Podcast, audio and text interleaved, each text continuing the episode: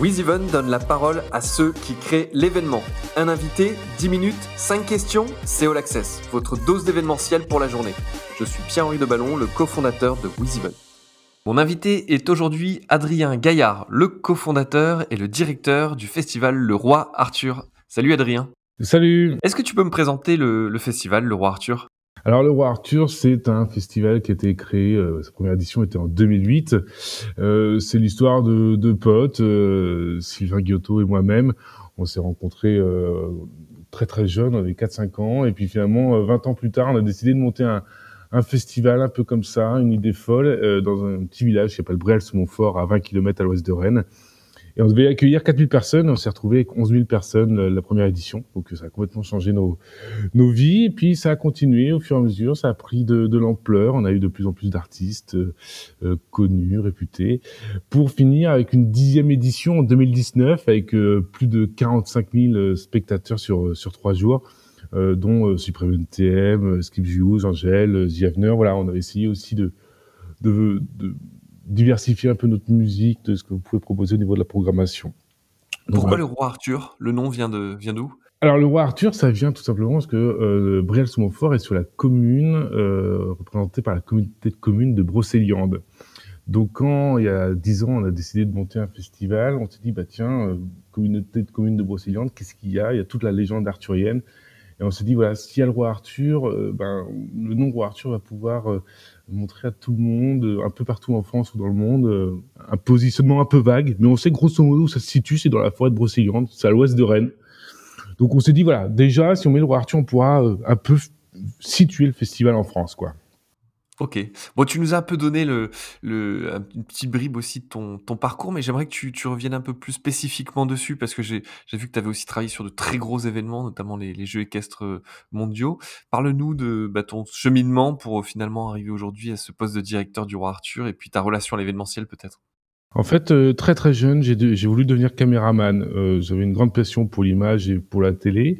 Donc je suis parti à Roubaix pour faire un BTS audiovisuel option image que j'ai que j'ai eu d'ailleurs deux ans plus tard et je suis rentré à Rennes pour essayer de trouver un boulot tout simplement en tant que caméraman ce que j'ai ce que j'ai eu j'ai travaillé pendant deux ans en tant que caméraman et euh, et donc en parallèle j'ai euh, revu mon, mon collègue Sylvain et on s'est dit on monte, on monte un festival c'est ce qui s'est passé on a monté le roi Arthur caméraman le jour, organisateur de festival la nuit.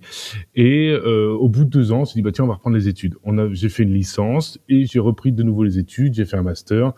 Euh, je suis allé euh, partir après, je suis parti en stage après pour le Dour Festival où j'étais euh, adjoint responsable. Et c'était licence et master autour de l'événementiel ou pas du tout? Oui, alors licence c'était management de l'événementiel et euh, master c'était management de carrière d'artiste parce que ce que je trouvais intéressant c'était de voir la globalité, comment un artiste arrive sur scène. Il n'arrive pas juste dans le programme, il joue, c'est terminé, merci, au revoir. Il y a tout un travail de de fabrication, euh, de, de, mise en place de l'artiste. Et ça m'intéressait de savoir comment ça se passe avec les maisons de disques, comment ça se passe, euh, tout son monde en fait qui tourne autour de, du live. Quoi. Il n'arrive pas juste sur scène à chanter, il y a tout un travail avant pour qu'il arrive sur scène. Et donc tu disais Dour Festival en stage? Oui, j'ai fait un stage de Dour Festival, donc en, en, adjoint responsable bénévole. On avait 3000 bénévoles à gérer, on était deux, ce qui était une bonne expérience.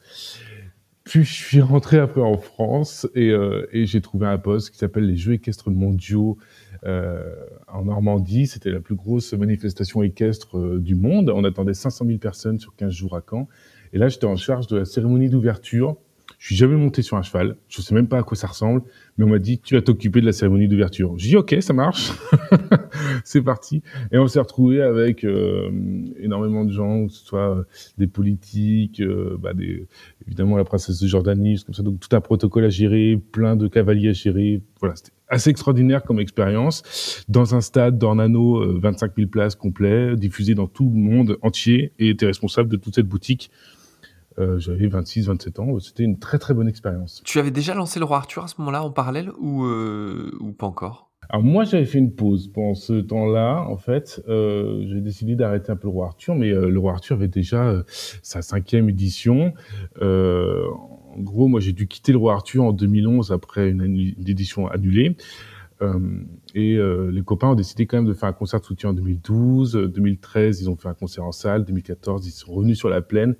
Euh, voilà, ce moment où moi j'ai travaillé aux Jeux Équestres mondiaux, eux ont relancé la machine Et euh, j'en suis très content parce que c'est grâce à eux aussi qu'on a pu euh, continuer le festival. Alors, je crois qu'ils ont relancé la machine après une édition assez compliquée, celle de 2011. Raconte-nous un peu le, le, défi que vous avez dû relever et, et, et comment effectivement ça a impacté les éditions suivantes.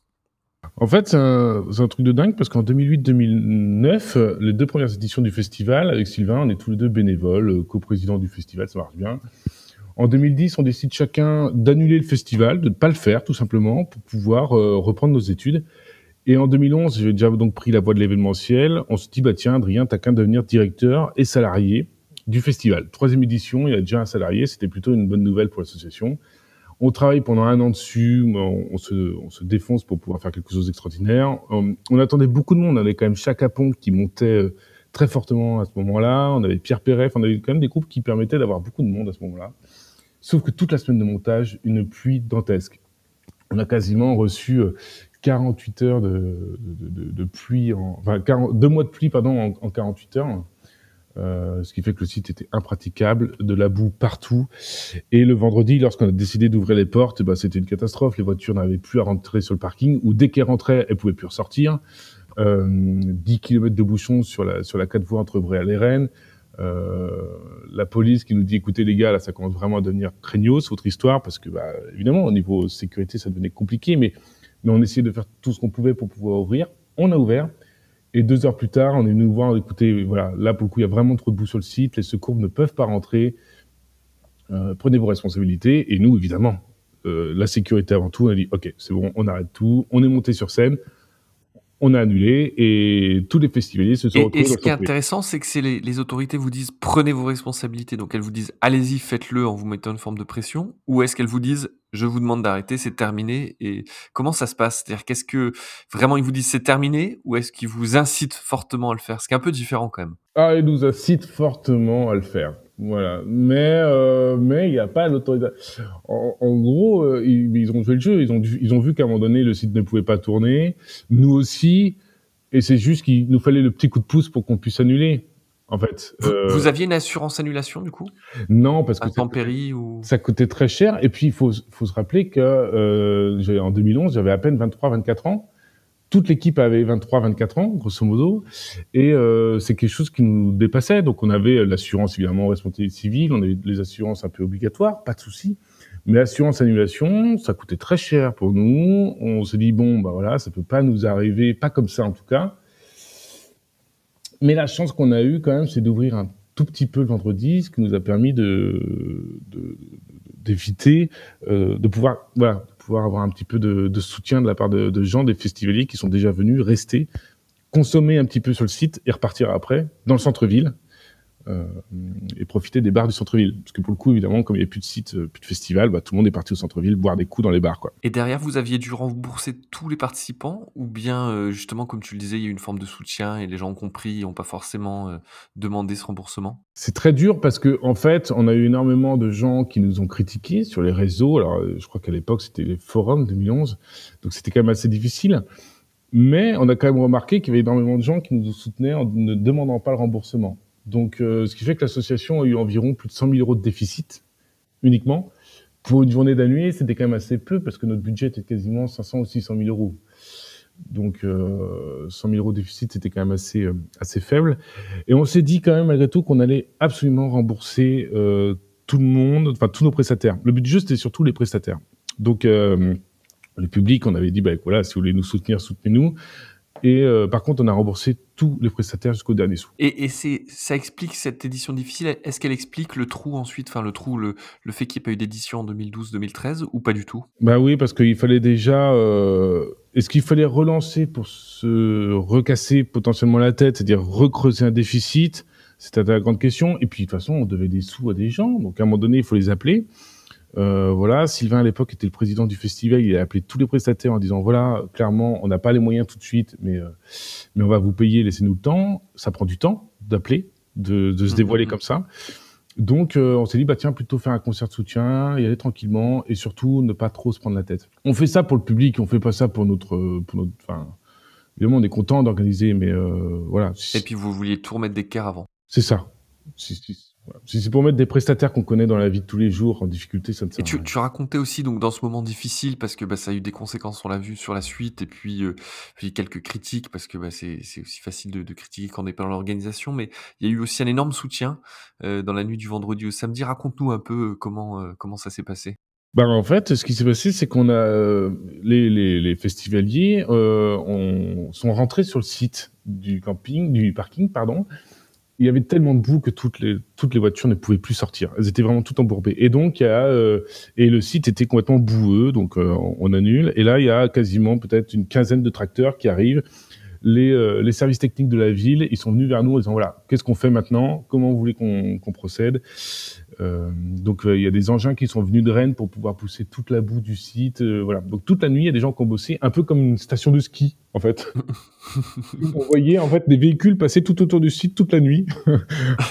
on voyait pas trop ce qui se passait quand on regarde la montagne la nuit. Là, on se dit bah tiens qu'est-ce qui se passe? Et ben là c'était un peu la même chose. Il y avait des niveleuses qui arrivaient, qui poussaient la boue sur Les les, lumières et ouais. Ouais, c'est ça. et, et le lendemain, on a creusé des trous partout pour que la boue puisse, puisse partir. Et le lendemain, ils ont continué encore à travailler. Je sais même pas trop s'ils ont dormi cette nuit-là. Mais, euh, mais à 18h, le site était clean. Et, euh, et on a Et pu ça a pu repartir. Ouais, ça c'est vraiment ex- extraordinaire. Adrien, au fond, qu'est-ce qui vaut mieux une édition euh, comme celle-ci, euh, euh, rocambolesque, ou en tout cas avec des conditions climatiques très compliquées, ou une crise comme celle qu'on vit actuellement du Covid? Euh, dans les deux cas, il y a quand même une sorte de soutien. Dans les deux cas, il y a quand même quelque chose où on se met tout autour d'une table, on dit OK, qu'est-ce qu'on fait? Dans les deux cas, il y a quand même la volonté de repartir et de se dire on fait ça quand même pour euh, pour se faire plaisir, pour faire plaisir aux gens. Donc je dirais que euh, les deux ont été une expérience assez incroyable et c'est quand même cool de l'avoir vécu parce que euh, même si c'est difficile, attention, je remets pas ça en cause, mais mais euh, voilà, sur l'édition 2011, euh, bah, tout le monde s'est mis autour de la table pendant la nuit, on dit voilà, on va bosser, et effectivement, il y a eu de l'adrénaline pendant une journée. Et là, euh, là, ça fait six mois, un an que tous les gens, bah, ça- toutes les personnes de l'organisation s'appellent en disant ok, comment on peut faire pour monter, comment on fait pour repartir? C'est la même Par chose. contre, il manque peut-être un peu l'adrénaline en ce moment. C'est ça. Ça, c'est par contre le coup. Donc, quitte à choisir, à drogue. 2011, si tu veux, mais, mais, euh, mais voilà, clairement, euh, c'est un peu la même chose, en fait, au final. Bon, écoute Adrien, merci beaucoup Merci. euh, de nous avoir ouvert les portes du roi Arthur et Avec puis bah, de son lancement, de ton parcours et puis des défis qui ont dû être relevés à la fois en 2011 et puis actuellement. Et donc, Adrien, en 2021, on se retrouvera à quelle date pour le Festival du roi Arthur? On se retrouvera les 20, 21 et 22 août prochains. Et ben le rendez-vous est pris. Allez, à bientôt. Merci Salut. beaucoup. Vous écoutiez All Access, le podcast de WizEvent, la solution de billetterie, d'inscription et de cashless pour les organisateurs d'événements. Pour prolonger cet échange, partagez, commentez et notez cet épisode sur vos plateformes préférées. Et pour nous rejoindre, rien de plus simple, media.wizevent.com.